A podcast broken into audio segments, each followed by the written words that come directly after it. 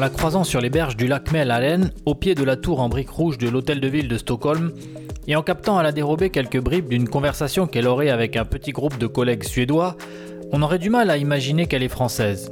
Et pourtant, ce n'est qu'en 2010, alors âgée de 23 ans, que Cindy Falke pose définitivement ses valises en Suède, bien décidée à y faire sa vie. Et bien lui en a pris, car elle est aujourd'hui conseillère politique auprès de la vice-maire de Stockholm en charge de l'environnement et du climat, en plus de son mandat interne dans le comité pour l'égalité des genres et la diversité au sein du parti écologiste suédois Miljöpartiet. Intégration et environnement. Deux casquettes qui, a priori, n'ont pas grand-chose en commun, hormis leur caractère que les mauvaises langues qualifieront de bobo, et qui sont pourtant peut-être intimement liés. Deux sujets brûlants qui renvoient à l'impératif d'offrir à chacun la même chance de pouvoir s'accomplir dans ce qu'il est, tout en respectant les personnes et le milieu qui les entoure. Alors Stockholm, véritable boussole progressiste et éco-responsable ou berceau de la bien-pensance et du greenwashing? On en parle avec Cindy Falke aujourd'hui dans Ma vie en Suède. Donc bonjour Cindy et merci d'être avec nous. Bonjour Maxime, merci à toi. Alors j'ai un peu évoqué le fait que tu es arrivé en Suède euh, il y a déjà 11 ans maintenant, en 2010. Euh, est-ce que tu peux revenir sur ce qui t'a amené en Suède euh, initialement? Oui, bien sûr. En fait, moi, je faisais mes études à Sciences Po Grenoble.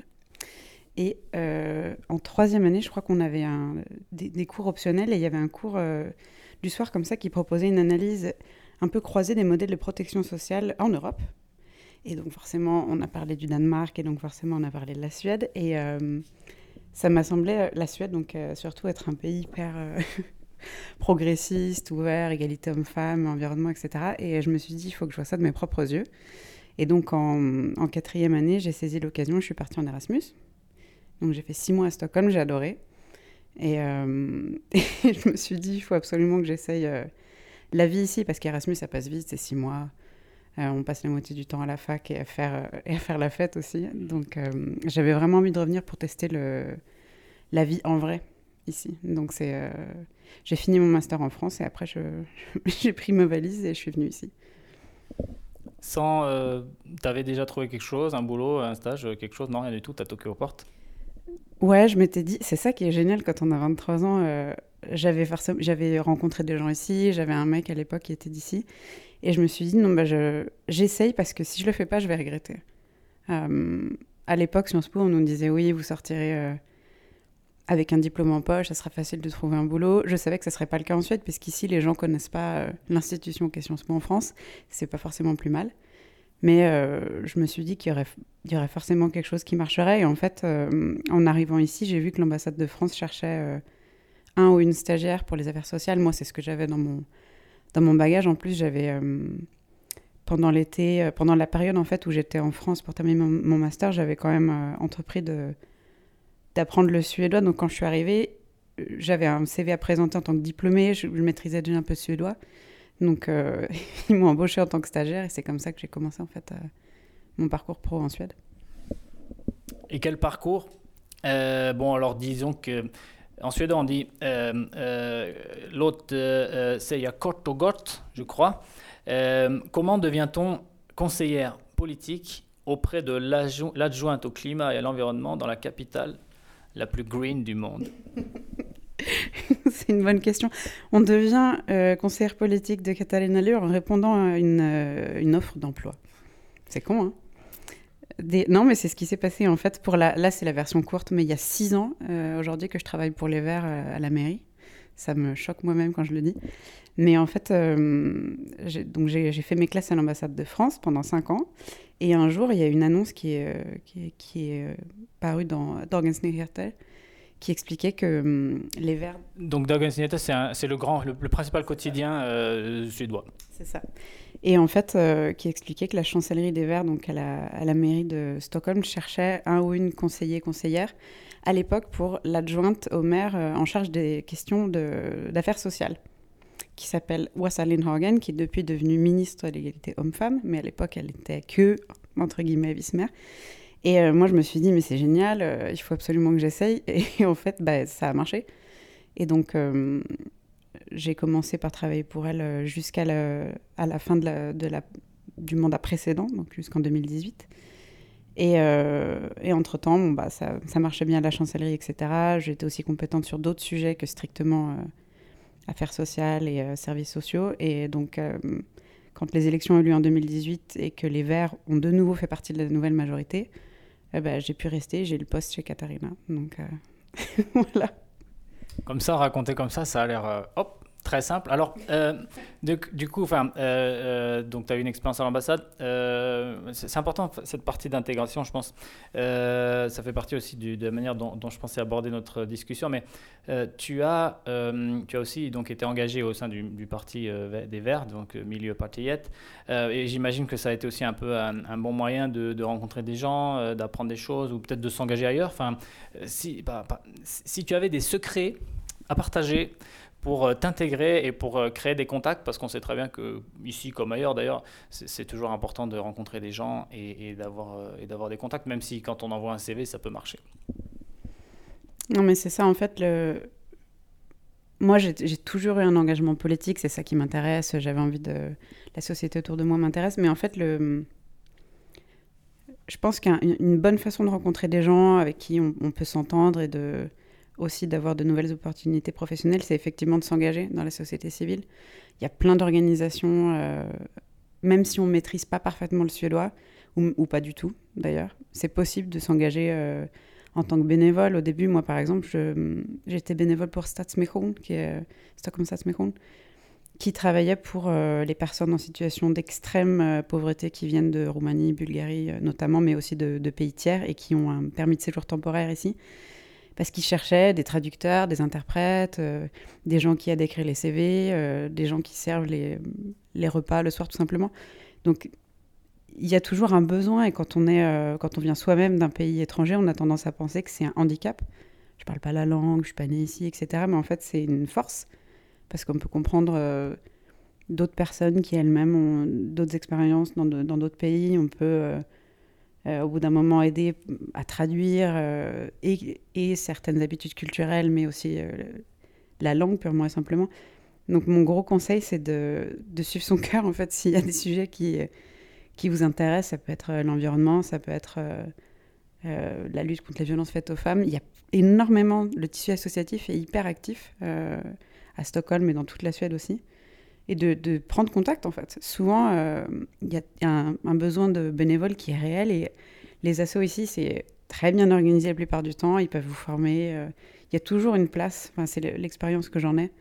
Quand on a envie de faire quelque chose et qu'on est prêt à le faire euh, avec son cœur et bénévolement, il y a toujours une place dans une asso. Donc, c'est mon grand conseil de ne pas, pas hésiter à prendre contact, de ne pas avoir peur, même si vous ne parlez pas très bien la langue ou si vous êtes nouveau. Euh, d'ailleurs, enfin, tu parles de, pas, pas de parler la langue. Euh, je, sens une, une pointe d'accent suédois dans ton français. Euh, et, donc, dans mon introduction, je disais de, manière un peu, comment dire, humoristique, qu'on pourrait croire que tu n'es pas du tout. D'ailleurs, même, même quand on te voit, on pourrait croire que tu es complètement suédoise. Et, et, en parlant d'intégration, moi, quand, je, quand je me balade dans Stockholm, en tout cas quand je me balade dans, dans, le, dans les les comment ça, les frontières de Stockholm, les Tulal. Euh, j'ai du mal à percevoir la diversité. Euh, T'as un mot à en dire là-dessus? Bah, c'est clair. Non, mais à Stockholm intramuros, il faut pas se leurrer, c'est hyper euh, ségrégué. C'est une... Euh, c'est la, commune la plus riche de Suède et c'est très, c'est très homogène intramuros. moi, j'habite sur Södermalm, donc dans les parcs et tout ça, Rundstuhl, Latanto, il y, a des, y a des gens qui ne euh, vivent pas forcément intramuros, mais qui, qui sont là, qui sont visibles, qui représentent un peu plus peut-être euh, la diversité qui existe en Suède. Mais sinon, euh, les gens qui habitent intramuros, c'est pas du tout représentatif de, de, ce que la Suède est. C'est très blanc. tout le monde a quand même un bon niveau de revenu parce que les prix de l'immobilier sont très chers, donc c'est clair. Stockholm, c'est une ville très ségrégée. Il y a des arrondissements, notamment dans le nord-est euh, de la ville, où il y a 97% euh, des gens qui sont euh, d'origine étrangère, donc eux-mêmes nés à l'étranger ou alors avec deux parents d'origine étrangère. Et surtout, c'est vraiment, vraiment concentré sur certains arrondissements de la ville. Et c'est un problème, parce qu'on ne peut pas... effectivement, on continue à... C'est comme si la... Stockholm se regardait dans un miroir en voyant un, un reflet qui ne correspond pas du tout à ce que la réalité est. Et c'est un problème. Et puis, c'est pas, c'est pas que les gens qu'on croise dans la rue, c'est aussi euh, un problème de représentation politique. Quand on regarde le, conseil municipal ou les vice-maires de la ville, tout le monde est blanc. Enfin, c'est quand même hyper hétérogène, hyper homogène, pardon. Donc c'est un, un, vrai problème, c'est clair. Et est-ce que justement, il y a peut-être de manière plus factuelle, mais aussi selon toi, qu'est-ce qui joue en faveur d'une bonne intégration Qu'est-ce qui jouerait en faveur d'une bonne intégration d'une meilleure égalité des chances dans, dans la capitale?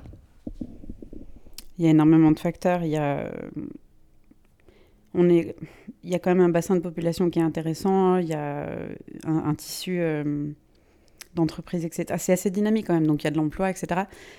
Mais euh, il y a tellement de facteurs qui, qui contribuent à ça. Il y a euh, comment ça se passe à l'école, il y a des facteurs euh, socio-économiques, et puis il y a, quand même un espèce de... Il y a un vrai travail quand même de société à faire sur euh, la façon dont on a de considérer les autres. Il y a un espèce de réseautage, c'est un peu ça le problème des petits pays, entre guillemets. Euh, en Suède, on est 10 millions, Stockholm, c'est petit, c'est-à-dire que la ville intramuros, c'est 900 000 personnes. Le grand Stockholm, avec la région autour, c'est à peu près 2 millions. Mais dans les milieux où les décisions se prennent, dans le recrutement, c'est quand même il y a quand même un gros travail encore de diversité à faire. Et euh, donc pour que l'intégration marche, il y a un, travail de remise en question de tout un tas de préjugés, je crois, qui est important à faire et qui a... on, ça commence, hein, on, en discute, voilà. Mais on est vraiment très loin de, de voir des résultats. Et aujourd'hui, on sait que c'est hyper compliqué pour des gens qui sont racifiés, comme on dit en Suède, qui sont en gros... Euh, qui ont une couleur de peau autre que blanche. Et, euh, et qui sont nés dans un, qui ont des origines dans un pays euh, euh, à l'extérieur de l'Union européenne, c'est quand même compliqué d'être recrutés, même s'ils sont hyper compétents, diplômés, etc. Et ça pose un problème parce que euh, bah, il y a un décrochage qui s'opère entre les gens qui ont confiance en les institutions, le marché du travail, le futur, et puis ceux qui sont déçus à chaque fois par, par la société, à chaque fois qu'ils essayent quand même de, de s'en sortir, à chaque fois qu'ils vont un entretien d'embauche dans la rue, etc. Donc il y a, un y a un vrai problème de société qui est un peu adressé quand même politiquement et dans le débat public, mais on traite ça, on traite les gens euh, qui le défendent de bien-pensants ou de politique, politiquement correct, alors que c'est un vrai problème parce qu'on a euh, une énorme partie, il y a 25% de la population euh, à Stockholm qui n'a pas ses racines en Suède, on peut pas faire semblant, enfin on peut pas continuer à, à pas les prendre en compte. Déjà c'est une diversité, une richesse qu'on qu'on n'utilise pas. Et en plus, il y a une souffrance humaine qui est euh, intolérable. Donc c'est compliqué parce que les gens euh, n'arrivent pas non plus à se, à se rencontrer. C'est quand même un peu la base, quelque part, d'avoir euh, des arrondissements, des endroits où le, les gens se croisent au quotidien, des, plateformes de rencontres. Et malheureusement, c'est un peu ça le problème. à Stockholm, l'habitat est hyper ségrégué et c'est compliqué de changer ça parce qu'il y, a des des arrondissements complets où c'est que. Euh, bon, après, le, le débat de, du marché de, de. Comment on appelle ça L'immobilier en Suède, on peut en parler très très longtemps, mais à Stockholm, c'est un vrai problème aujourd'hui que, surtout dans le centre-ville, certains arrondissements, c'est que de la propriété. Et donc, euh, ça ne permet pas aux classes qui n'ont qui ont pas accès à ces logements-là de, de s'y établir. Les enfants ne se rencontrent pas à l'école. Enfin, ça, c'est un vrai problème. Donc, euh, ça va être difficile à tacler euh, sans adresser le problème du logement et peut-être euh, un peu de la mixité à l'école.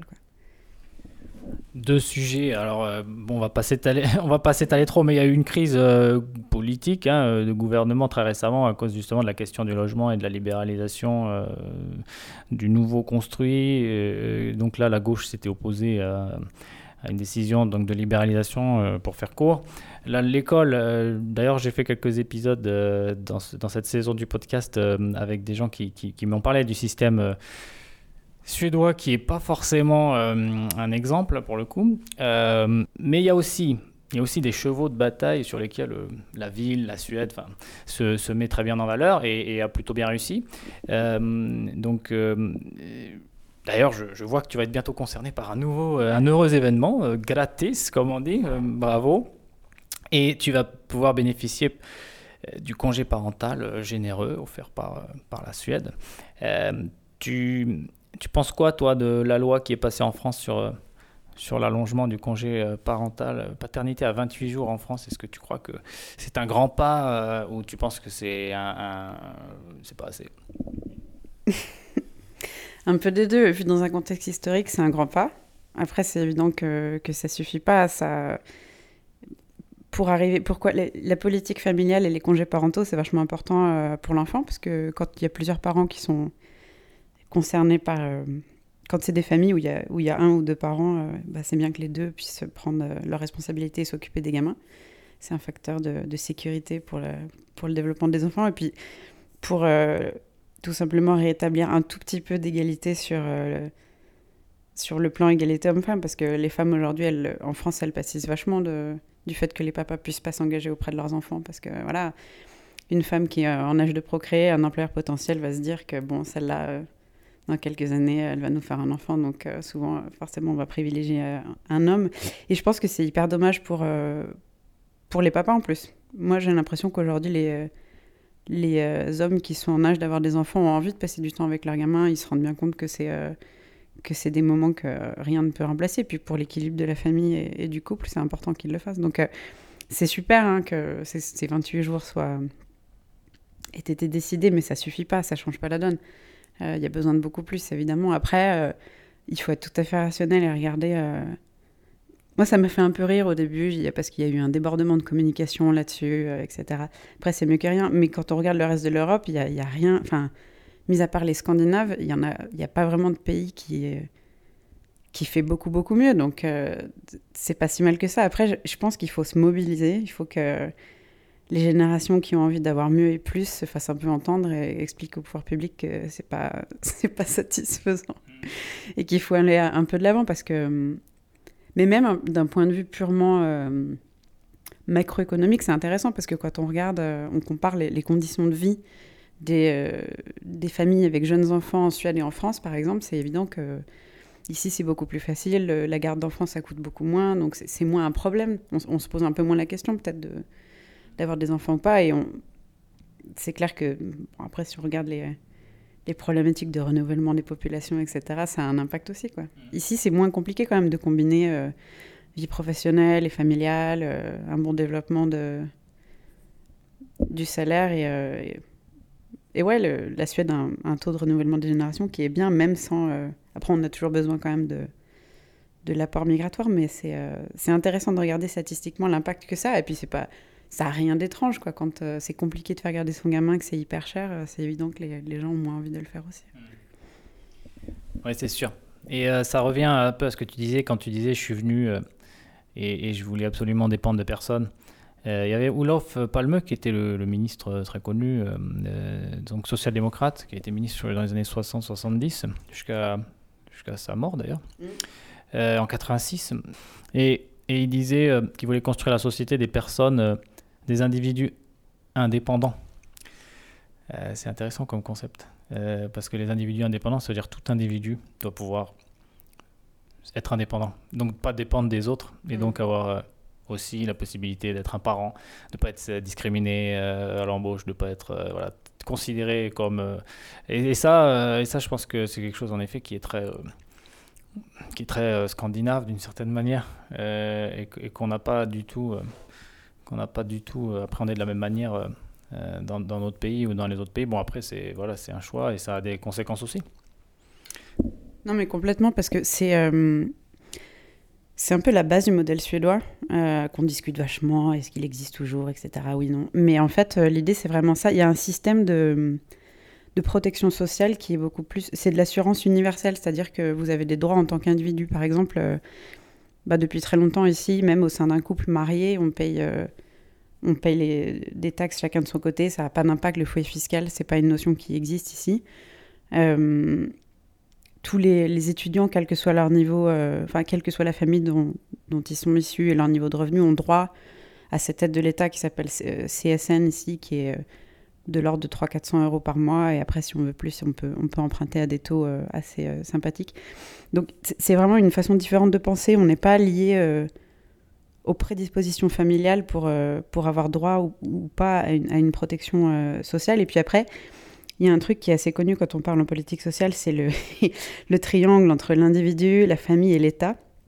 Et en France, par exemple, traditionnellement, les relations entre la famille et l'individu sont un peu plus resserrées.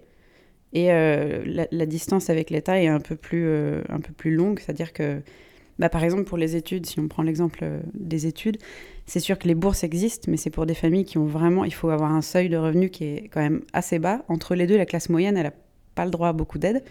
Alors qu'en Suède, encore une fois, même venant d'une famille très aisée avec des parents avec des très gros salaires, vous avez quand même le droit à, cette, à cette aide de, de 300 euros. Et et, l'idée, c'est exactement ce que Paul me disait, qui est vachement important en Suède aussi. Vous n'avez pas. L'idée, c'est que vous, puissiez vous-même prendre les décisions, euh, ce que vous vouliez faire de votre vie, donc pas avoir à être dépendant de, de la bonne volonté familiale pour pouvoir ou pas faire des études. Et je trouve que ça part d'un. Bah, c'est quand même assez agréable parce que ça, laisse, euh, ça laisse une marge de manœuvre pour de vrai, pour décider euh, qu'est-ce que j'ai vraiment envie de faire, etc. Et on, voit que les gens, globalement, sont assez contents de ça, au moins du point de vue professionnel en Suède. Euh, c'est-à-dire qu'ici, il n'y a pas vraiment de parcours tout tracé. Les gens euh, euh, deviennent chercheurs à 40 ans, changent de profession complètement un peu tard dans la vie ou fondent une famille alors qu'ils sont étudiants. Enfin, on sent que ça a un impact quand même, cette marge de liberté qui est, qui est laissée aux gens. Après, ça a été critiqué parce que on dit qu'un des aspects négatifs de cette façon de penser, c'est que les, peut-être les gens sont trop individualistes et ils ont tendance à se désolidariser de, leurs euh, concitoyens et de penser que les problèmes des autres, c'est pas les leurs. Et je trouve que c'est une vérité avec modification, c'est facile euh, de railler un peu ça. En, général, souvent dans ce genre de conversation, on sort les chiffres. Enfin, pas de chiffres, justement. Les gens disent oui, mais en Suède, les gens ils se suicident tout le temps, ils sont malheureux. Et c'est pas vrai quand on compare les stats européennes. C'est strictement comparable à celle de la France d'ailleurs. Donc, c'est bref. Mais, euh, mais c'est vrai qu'il y a peut-être une façon de. Quelque part, les gens se disent Ah, mais quand même, ça, c'est le, travail des pouvoirs publics de, faire en sorte que chacun ait droit à cette couverture, c'est pas normal. Enfin, ça devrait pas être à moi de gérer les problèmes du voisin. Mais ça veut pas dire que les gens s'en fichent ou qu'ils sont pas concernés d'un point de vue euh, humain. Mais il y a quand même cette. On se. On croit beaucoup en la force publique et on, et on rappelle très souvent aux communes et, aux politiques à l'échelon local que c'est leur travail quand même d'assurer la protection de leurs concitoyens, ce qui est vrai, de par la loi. Euh, Oui, on est dans un équilibre euh, qui fait d'ailleurs le, bah, le, succès de ce qu'on appelle le, modèle hein, euh, entre un, welfare state, un État-providence quand même qui, qui, pèse hein, dans, le, poids, euh, le fardeau fiscal, on appellera ça, euh, et, en même temps une, liberté, euh, liberté au sens voilà, libéral, mais dans, pas que économique, au, sens de l'individu libre de ses choix. Peut-être pour transitionner, pour faire la transition entre, entre cet, cet aspect un peu familial, d'ailleurs, que tu vas découvrir prochainement, et, et la ville, moi je, je découvrais encore je découvre des nouveaux parcs de jeux avec mes enfants tous les, tous les week-ends. C'est dingue. Quand je vais en France, j'en reviens de cet été, c'est d'une tristesse euh, affolante, quoi. Il n'y a pas d'espace. Euh, ou alors, il y a, oui, il y a des trucs un peu bétonnés comme ça, à gauche, à droite, mais quand on est ici, à Stockholm, par exemple, c'est incroyable parce qu'il y a des, des, des, des, aires donc, construites de jeux complètement euh, extraordinaires euh, qui, donne lieu. Alors, euh, en France aussi, il y a des gros panneaux, il y a, plus de panneaux avec des indications sur ce qu'on n'a pas le droit de faire, devant des petits parcs un peu nuls. Et, alors qu'ici, il n'y a pas trop ce genre d'indications. C'est vraiment, voilà, le monde est à vous, c'est Disneyland, c'est gratuit, c'est ouvert, c'est accessible à tous et c'est dans plein d'endroits de la ville. et même aussi plein de, plein de, plein de nature. il y a une espèce de respect de la topographie. J'ai l'impression, c'est-à-dire on, on rase pas la topographie, on l'utilise. Euh, soit comme un espace de jeu naturel, soit pour adapter des espaces de jeu ou de vie, etc. Et, j'ai l'impression que tout est pensé ici pour que la vie, euh, la vie avec les enfants, etc., soit, favorable. Euh, ça, c'est quelque chose qui, moi, me, marque. Tu es d'accord? Tu as quelque chose à en dire? C'est une politique publique volontaire, volontariste? Oui, mais je suis contente que, tu l'aies remarqué et que tu en bénéficies aussi avec, euh, avec les enfants. Mais c'est vraiment quelque chose qui fait partie, euh, la, perspective de l'enfant, euh, c'est vraiment quelque chose qui fait partie intégrante des politiques publiques et de, développement urbain. Il y a tout un tas de projets pilotes, par exemple, dans, différents arrondissements de la ville pour quand on doit réaménager justement une route ou des passages piétons ou des parcs, d'avoir vraiment la, perspective de l'enfant. Donc on a des experts enfants, par exemple, qui, euh, mais qui aident à redessiner et à redéfinir quels besoins il y a.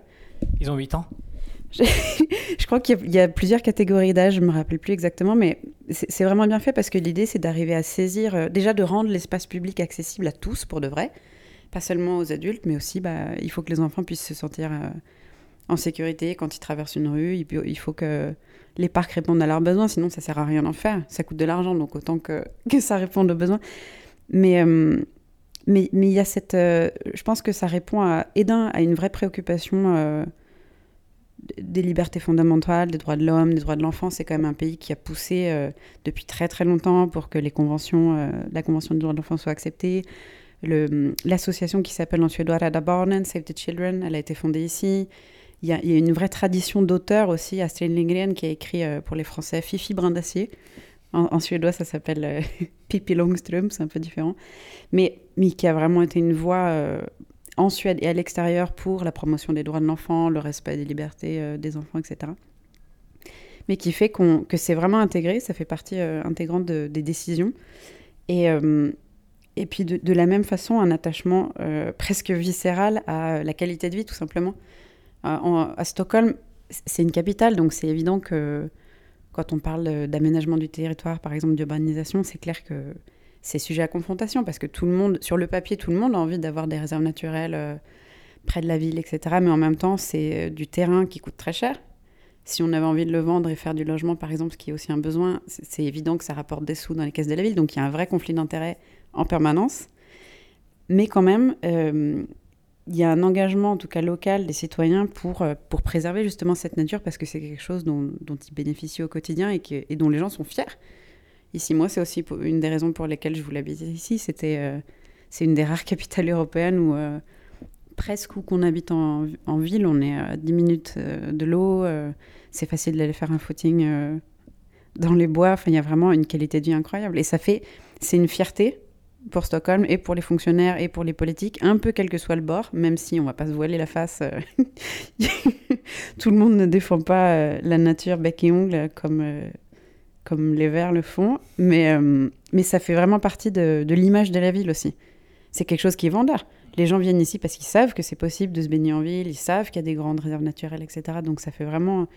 C'est quelque chose d'actif euh, et, pour lequel la ville travaille vraiment euh, au quotidien. Dans tout un tas, voilà, ça peut être les parcs, ça peut être la biodiversité, il y a vraiment tout un tas de sujets qui, qui sont connectés à, ça. Voilà, d'ailleurs, sur ton, sur ton rôle. Euh, peut-être juste avant, euh, tu peux nous donner un petit aperçu de, de, une cartographie de la, la représentation politique. Alors, c'est une majorité plutôt à droite avec, euh, avec le parti des, des Verts. C'est ça C'est ça. C'est ça, en fait, il y a. À Stockholm, hein, on est bien sur Stockholm. C'est ça, à Stockholm. En fait, c'est une majorité qui fonctionne avec, avec cinq partis.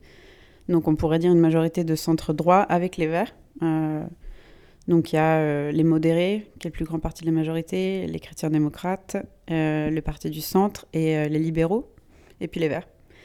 Et en fait, les Verts, on n'est pas forcément, on pèse pas très lourd en termes de, pourcentage. On a 8,4% des élus. Mais comme on, est, on a été un peu faiseur de roi, donc on a réussi à négocier deux postes quand même de vice-maire, ce, qui est, ce qui est bien payé. Euh, Sur combien euh, de comment fonctionne un peu le, conseil municipal?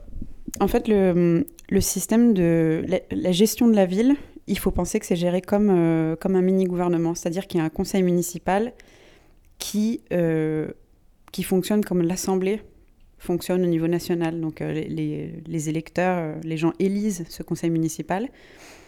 Ensuite, au sein de ce conseil, on, nomme euh, une dizaine, ça peut varier d'un mandat à l'autre, mais 10, 9, 11 vice-maires qui sont donc un peu, bah, qui représentent l'exécutif, en fait, c'est le, gouvernement de la ville. Et euh, ce sont eux et elles euh, qui assurent la gestion au quotidien. Après, toutes les grandes décisions sont bien sûr prises en conseil municipal. Mais les, les vice-maires, contrairement au système français, euh, déjà, il n'y a, a pas de maire à proprement parler. En fait, on appelle ça l'adjoint aux finances. Mais euh, dans, des, dans, le cadre de relations internationales, on, lui donne le titre euh, de maire, mayor en anglais. Donc ça, ça représente. puis c'est la personne qui est tout en haut de l'échelon politique. Donc ça représente quand même la fonction de maire. Mais, mais ces personnes-là, les maires, sont pas élus directement par le peuple. Donc c'est peut-être la, la, différence la plus criante, entre guillemets, avec le système français. mais donc c'est comme ça que, ça que ça fonctionne. Et c'est donc l'exécutif qui fait rouler la plupart des, des décisions qui sont prises au quotidien. C'est eux qui... Ils ont un pouvoir quand même de décision qui est assez grand. Et... Oui, parce que en fait, les communes sont au nombre de 290 en Suède, donc une population quand même, euh, on dit 10 millions, mais ça fait des communes assez, assez grandes et avec un, fort euh, éventail d'actions. De, de, euh, c'est pas, vraiment, c'est peut-être le cœur de décision en Suède, la commune. Oui, je suis tout à fait d'accord. Les collectivités territoriales en Suède, c'est un peu elles ont un, champ de compétences très vaste, des compétences obligatoires qui sont hyper importantes et lourdes. Euh, elles sont responsables de l'école, des services sociaux, euh, services aux personnes âgées, personnes handicapées, etc. Donc il y a vraiment, c'est en termes, et puis elles ont le, pouvoir de lever l'impôt sur le revenu. Donc euh, la plupart de, l'argent qui est relevé va, va, aux communes. En fait, il y a à peu près, tu en parlais tout à l'heure, la, Suède a des taux d'imposition qui sont assez élevés, à peu près comparables à ceux de la France. La différence, c'est qu'il y a à peu près 20% qui va directement dans les caisses des communes. Donc c'est c'est énorme. Euh, et donc, euh, donc, ce qui veut dire qu'on a aussi. Et ce qui est intéressant aussi, c'est que contrairement au système français, on a, en France, c'est peut-être une loi plus bavarde, c'est plus détaillé, c'est plus encadré, les communes ont moins de marge de manœuvre. Ça ne veut pas dire qu'elles n'ont pas de responsabilité. J'ai un papa qui est maire d'une commune rurale, je sais que c'est lourd. et voilà. Mais euh, en Suède, la différence, c'est que c'est plus des lois cadres, en fait. Et les communes ont, une marge de manœuvre qui est beaucoup plus importante ce qui est bien parce que ça permet aussi euh, à ceux qui connaissent le, contexte local de pouvoir prendre des décisions adaptées, etc. C'est un peu moins bien d'un point de vue euh, égalité de l'accès de tous les citoyens aux services, etc. Euh. C'est clair que les communes du nord de la Suède, par exemple, qui ont très très peu d'habitants et donc une assiette, enfin une capacité à, prélever les revenus qui est quand même une assiette de revenus qui est assez faible avec quand même les mêmes prérogatives, c'est clair que pour eux c'est compliqué. Donc il y a un système de péréquation pour redistribuer les sous plus ou moins de façon égalitaire. Mais bref, et euh, ce qui est intéressant par contre, et c'est là que la Suède est euh, super bien, ou super intéressante, c'est comme les communes, elles ont ces responsabilités et cette marge de manœuvre, ça leur permet à l'échelon local de tester tout un tas de nouvelles politiques, de nouveaux modèles, etc. qui, quand ils marchent bien, c'est un peu le système des baby steps en Suède. Quand ça a bien marché quelque part, hop, on s'en inspire, euh, la commune d'à côté fait la même chose, ou la commune de taille égale euh, va s'en inspirer. Et euh, comme ça, deux, trois ans plus tard, on, a un système qui a été complètement réformé sans avoir été contraint. donc ça, c'est génial, ça laisse place à l'innovation vraiment de, l'intérieur. Sur la... donc, sur ton rôle, donc toi, tu es conseillère politique pour la vice-maire ou maire adjointe, euh, vice-maire en charge des politiques de climat et d'environnement. Tu disais tout à l'heure que donc euh, euh, le, parti de donc pour le pour le parti des Verts, tu vous représentez une, petite partie au sein de la majorité. Est-ce que comment se passe la cohabitation? Est-ce que parce que les Verts ils sont plutôt tagués à gauche, en général sur l'échiquier politique. Euh, et, là, il y a la, droite. Au, niveau national, euh, la majorité actuelle, c'est encore sociaux-démocrate, donc plutôt à gauche, avec les, en partie avec les Verts. mais disons, ici, c'est droite et Verts. Euh, comment ça se passe euh, C'est difficile. Tu parlais tout à l'heure des tensions qui existent, par exemple, dans l'aménagement euh, entre réserve naturelle et, envie de tout vendre parce que ça va rapporter plein de fric et, pour construire des logements parce qu'il y a aussi un besoin. Enfin, disons que voilà, j'imagine que l'équation n'est pas hyper évidente. Non, l'équation n'est pas évidente. Après, elle n'est pas non plus avec les sociodémocrates, parce que quand on parle de, questions, comme on dit, techniques en Suède, aménagement du territoire, urbanisation, etc., en général, ils ont une perspective qui ressemble euh, beaucoup à celle des modérés, qui est donc le parti de centre-droit. Euh, mais pour répondre à ta question, comment ça se passe la cohabitation? Déjà, il faut savoir que euh, la cohabitation, on ne change pas de bloc politique comme ça. Nous, ça a été le résultat de, de négociations âpres, c'est-à-dire qu'on fait bah, les Verts, c'est un parti indépendant, donc on a un manifeste, on a des, euh, des choses qui politiquement sont vachement importantes pour nous, des choses qu'on souhaite faire et des choses qu'on veut absolument pas voir se faire. Donc après, on négocie. quel bloc nous donne le plus de marge Quel bloc est le plus à même de, de dire oui à notre politique Et dans ce cas-là, ils ont la majorité actuelle dans laquelle on se trouve. Elle a validé à peu près, en gros, pour nous, 90% de notre manifeste électoral, un peu plus. Donc, si tu veux, au début, on a créé une plateforme politique dans laquelle on a verrouillé euh, tout un tas d'objectifs, notamment sur le climat, l'égalité des genres, etc., sur lesquels euh, la majorité complète s'est engagée euh, à travailler. Donc, qu'ils le souhaitent ou non, enfin, ça, ça, peut être avec plus ou moins d'enthousiasme, mais en tout cas, ils ont signé. Et nous, c'était ce qui a déterminé le fait qu'on ait accepté de travailler avec eux. C'est pas, on s'est pas engagé sur un papier blanc, quoi, sans, sans, sécurité, entre guillemets, parce que c'était le contraire aurait été impossible. Ça aurait été indéfendable pour notre électorat, qui, comme tu dis, ils sont pas. Travailler avec les chrétiens démocrates, c'est pas forcément ce qu'il y a de plus euh, spontané, disons. C'est pas. Non, mais c'est pas le plus naturel. Donc il faut forcément. C'est des négociations politiques. On s'entend sur euh, les sujets sur lesquels on est d'accord euh, et ceux sur lesquels on n'est pas d'accord. Bah, on voit ce qui est possible de. Là où il est possible de faire un compromis ou pas. Et donc, cet accord politique, cette plateforme de départ, elle est régie ensuite euh, toutes les relations qu'on a au, cours du mandat. Ça ne veut pas dire qu'il n'y a pas de friction. mais, euh, mais pour être tout à fait honnête, moi, euh, j'ai travaillé aussi pendant la, mandature précédente, donc on était avec les partis de, gauche, donc euh, Vänsterpartiet, qui est le parti de gauche, et les sociodémocrates, et puis Initiative féministe, donc vraiment un, un bloc plus à gauche.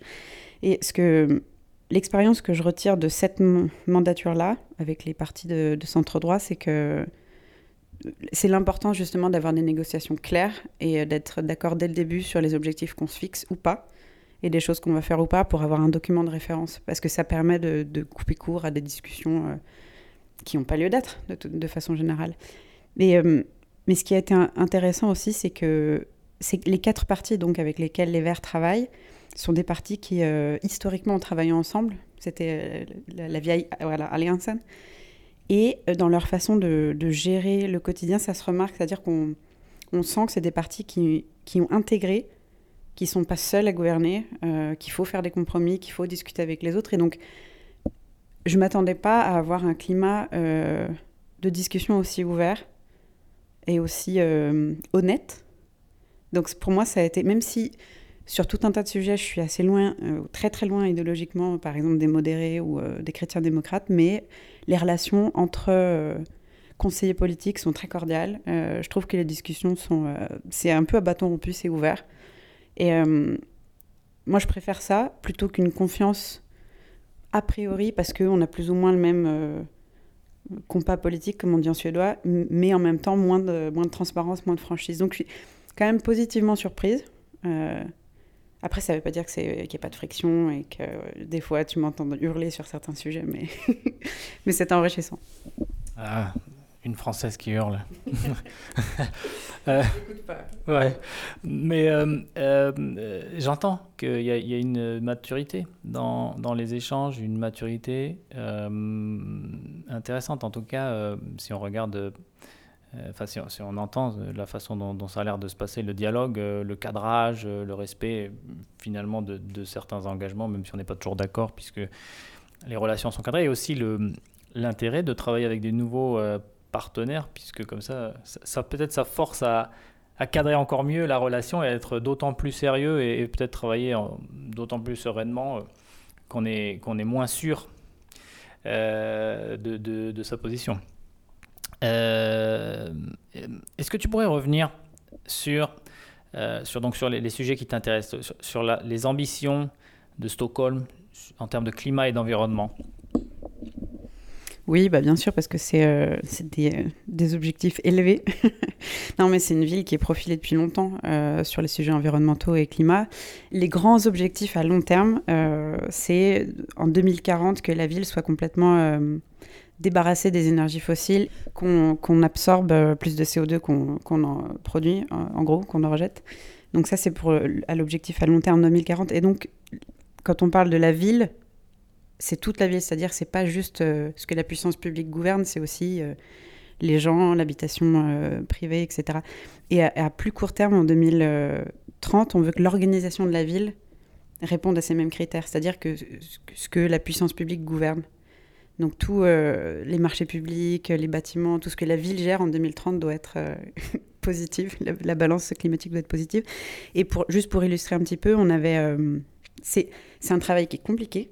On a un budget climatique, enfin avec une petite courbe comme ça qui montre combien de CO2 on peut rejeter par an, et puis elle descend pour arriver euh, à zéro en 2030.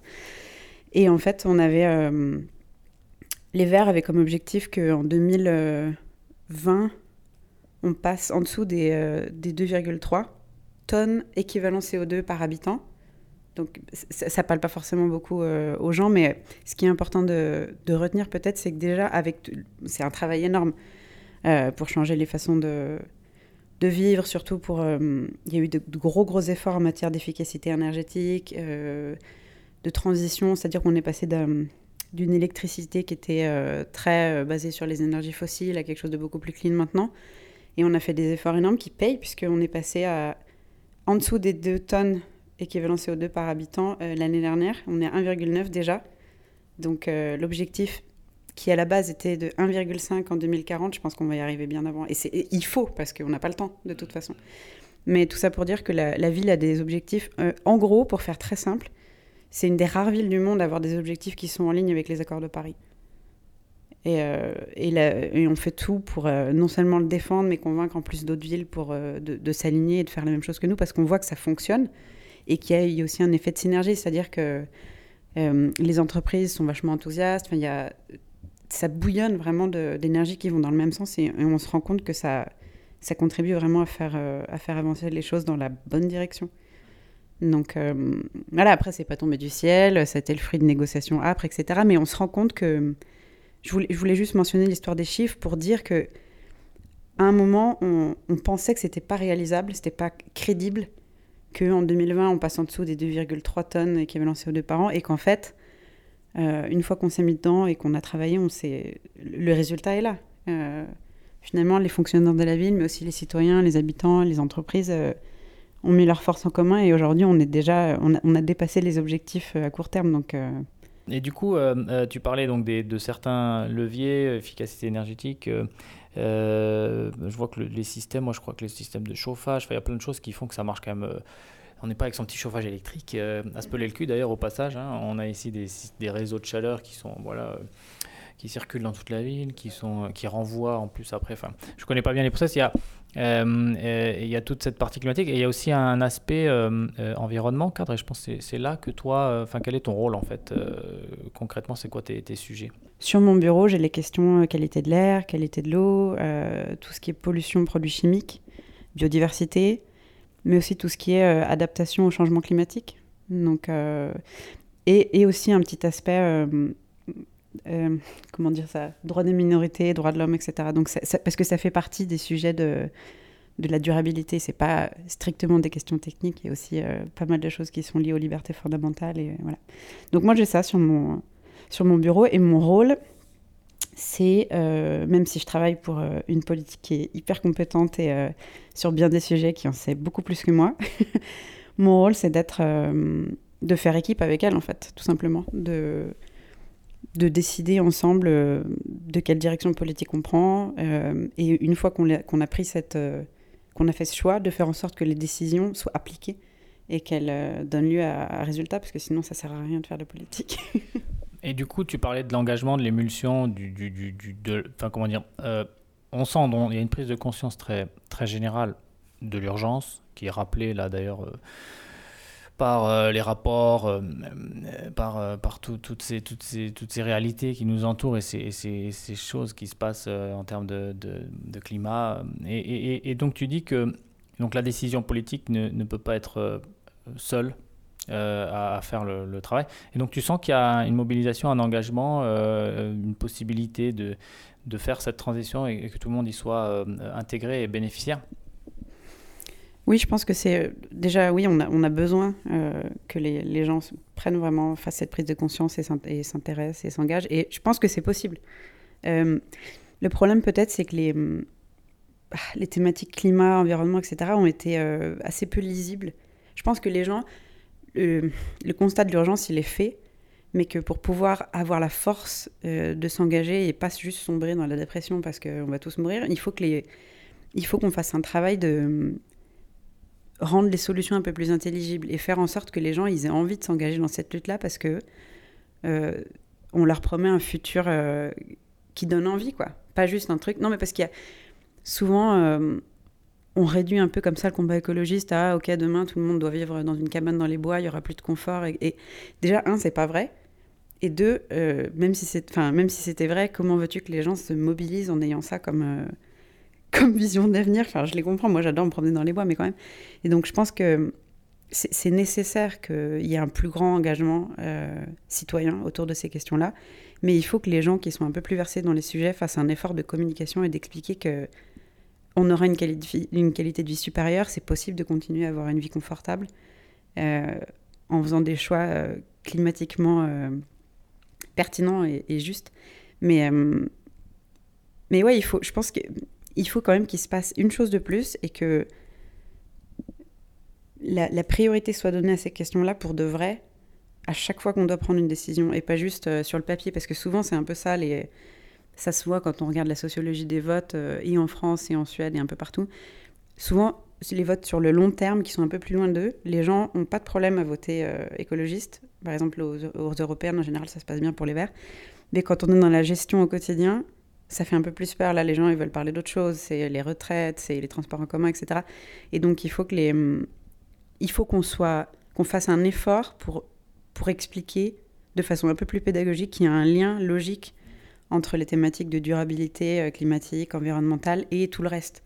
Parce qu'on ne peut pas, avoir un monde durable euh, d'un point de vue climatique écologique si on ne s'intéresse pas non plus aux gens, à leurs conditions de vie, etc. il faut qu'on soit meilleur pour l'expliquer.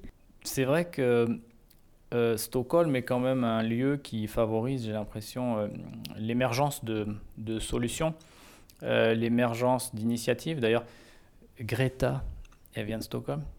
Tu travailles avec elle des fois? Je travaille pas avec elle. Enfin, elle, a son organisation qui s'appelle Fridays for Future. Donc, on, on, les invite souvent quand il y a des événements, etc. Parce que c'est la jeunesse qui est mobilisée, ils sont vachement intéressants à écouter, etc. Après, les, les problèmes du quotidien euh, que la ville a à gérer, euh, c'est, mais ils sont vachement inspirants, donc euh, on, est, on est en contact avec eux. Après, c'est pas c'est pas nos collègues, ils sont ils sont indépendants, mais mais si tu voulais dire que ouais, c'est quelque chose qui fait partie des qui a intégré les mentalités. après, moi, je vois aussi ça. c'est un peu paradoxal, mais c'est aussi un peu un problème parce que la, Suède, effectivement, a, à l'extérieur a un peu cette réputation. Ici, tout le monde est un peu écolo. Euh, c'est un peu du mainstreaming. Ouais, et c'est un peu du greenwashing aussi parce que quand c'est l'affaire de tout le monde, c'est l'affaire de personne. Et euh, nous, c'est souvent ce qu'on nous dit personne est contre euh, les réserves naturelles. Enfin bon. Oui, mais c'est pas la question. L'essentiel, c'est que des choses soient faites en, concret et pas que sur le papier. Donc c'est aussi un peu un problème parce que la prise de conscience, c'est bien, mais il faut qu'elle soit suivie d'actions concrètes. Sinon, je pense que les, on va se se conforter dans cette espèce de bien-pensance. Ici, tout le monde est un peu écolo. Et euh, il y a un risque pour que les gens aidants continuent à mélanger les sujets environnement et climat, par exemple. C'est-à-dire, je trie mes déchets, donc je peux prendre l'avion 15 euh, fois par an sans que ça soit un problème. Euh, et deux, pense que les choses se résolvent d'elles-mêmes, et c'est pas vrai. Il faut continuer à s'engager politiquement, il faut continuer à voter, il faut continuer à faire des choix éclairés en tant que consommateur, etc. Oui, parce que c'est vrai qu'il y a cette problématique du découplage entre euh, la, neutralité carbone et la, et la croissance, euh, voilà, ce que j'en comprends, c'est qu'on pense euh, qu'on va pouvoir continuer de consommer de la même manière parce que finalement on, est neutre en termes de carbone. J'imagine que c'est pas ta perception des choses et que c'est pas non plus une réalité, non? Non, mais c'est ça. non, bien sûr, moi c'est pas comme ça que je vois les choses parce que on peut, ouais, on, peut compenser les émissions, etc. Mais ça résout pas le problème des déchets. Et il euh, y a plein d'autres aspects qui sont problématiques. Par exemple, euh, quand on parle de matériaux, on fait la chasse au plastique, ce qui est très bien, euh, parce que c'est d'origine fossile, etc. Mais ça ne veut pas dire qu'à la place d'avoir des, vêtements synthétiques qui sont eux-mêmes issus, par exemple, de, de produits de synthèse, donc d'énergie fossile, qu'il faut tout remplacer par des produits dérivés du bois, parce que c'est pareil, les forêts, il faut qu'elles poussent quelque part, il faut qu'elles soient coupées quelque part. Enfin, c'est il faut essayer d'être un peu honnête avec nous-mêmes quelque part et de se dire que tout ce qu'on consomme, toutes les ressources qu'on consomme, elles ne sont pas infinies. Donc non seulement il faut changer euh, la nature de la consommation, mais aussi la façon dont, on l'envisage. Est-ce que c'est une fin en soi euh, Comment est-ce qu'on peut arriver à des, des, façons un peu plus raisonnées de consommer Aussi parce que on parlait tout à l'heure de, de, la résilience d'un point de vue euh, social. Et aujourd'hui, on sait que si tout le monde, par exemple, consommait comme on le fait en Suède, il faudrait quatre globes terrestres. Enfin, on peut pas. Et si on souhaite aux gens partout dans le monde d'avoir accès à, l'éducation, à, une santé qui soit meilleure, à des conditions de vie qui soient meilleures, on, va vite être confronté aux, limites du système. Donc il faut qu'on repense, nous, euh, pour pouvoir euh, faire acte de solidarité, pour pouvoir faire en sorte que tout le monde puisse avoir accès à, ouais, au welfare, qui ait une, meilleure condition de vie. Mais c'est sûr que ça pose un problème pas drôle de euh, remise en question, de ouais, de remettre ses habitudes en question. C'est quelque chose qui est douloureux pour la plupart des gens parce qu'on aime bien, on aime bien avoir nos habitudes et, voilà. D'ailleurs, euh, peut-être euh, sur cette partie de, les libéraux, donc les, conservateurs qui sont dans, la, dans, la, majorité dans laquelle vous faites partie, ils perçoivent ces, choses-là? Est-ce que c'est quelque chose qui, qui, s'intègre? Est-ce qu'il y a des solutions communes qui sont abordées? C'est très variable en fonction des partis. Euh, je ne veux pas être complètement euh, malhonnête avec eux. Non, mais il y a, dans la majorité, euh, il y a quand même quelques parties, le, centre notamment qui est un peu plus concerné. Après, ils ont une. la différence avec nous, c'est qu'il y a une vision très idéologique de. Ils sont plus libéraux dans le sens du marché.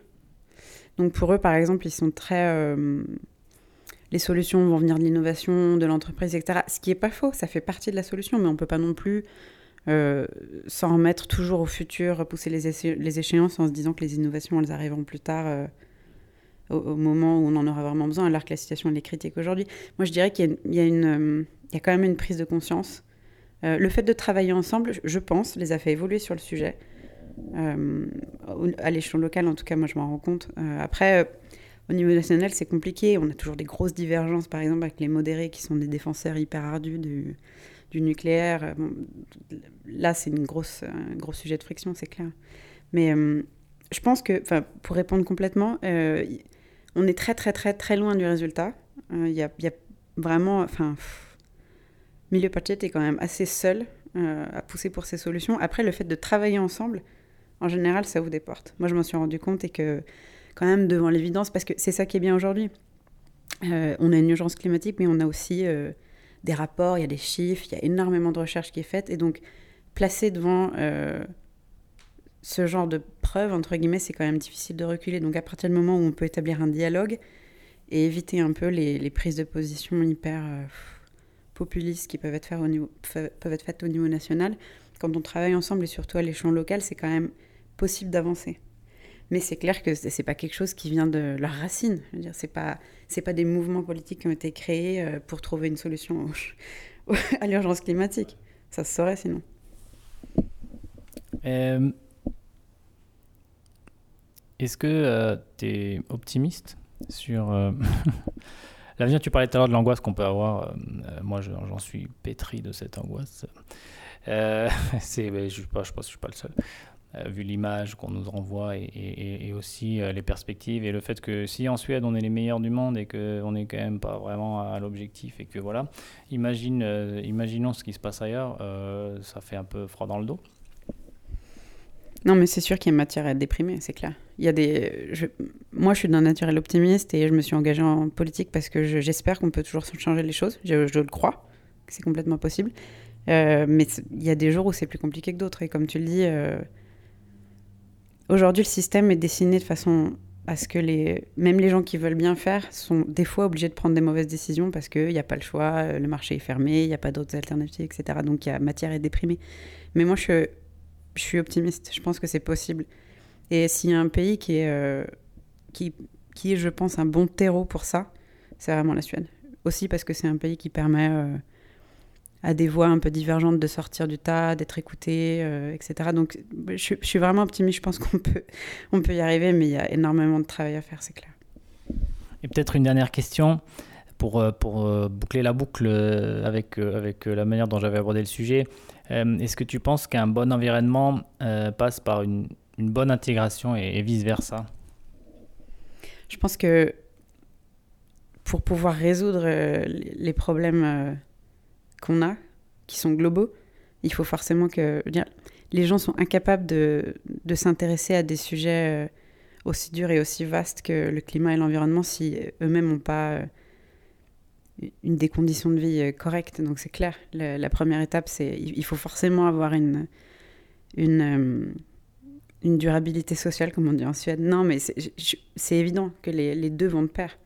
Il faut forcément que tous les citoyens puissent être mobilisés pour qu'on arrive à, résoudre le problème ensemble. Donc c'est évident. Euh, l'intégration, le fait que tout le monde ait des conditions de vie décentes, etc., pour qu'on puisse ensemble résoudre le problème, ça c'est sûr. Message citoyen. Merci euh, Cindy pour ton temps, merci pour cet entretien. C'est très, très intéressant et, euh, et je pense qu'on apprend, on apprend beaucoup de choses. Merci à toi Maxime, c'était super de te rencontrer, de discuter des sujets qui nous tiennent les plus à cœur. Merci d'avoir été avec nous dans Ma vie en Suède. Ce podcast vous est présenté par Maxime Krumnakier avec Benoît Derrier à la réalisation. Retrouvez l'intégralité des épisodes sur le site et la page Facebook du podcast et en écoute sur la plupart des plateformes. N'hésitez pas à nous contacter si vous aussi souhaitez partager votre expérience de la Suède. À bientôt.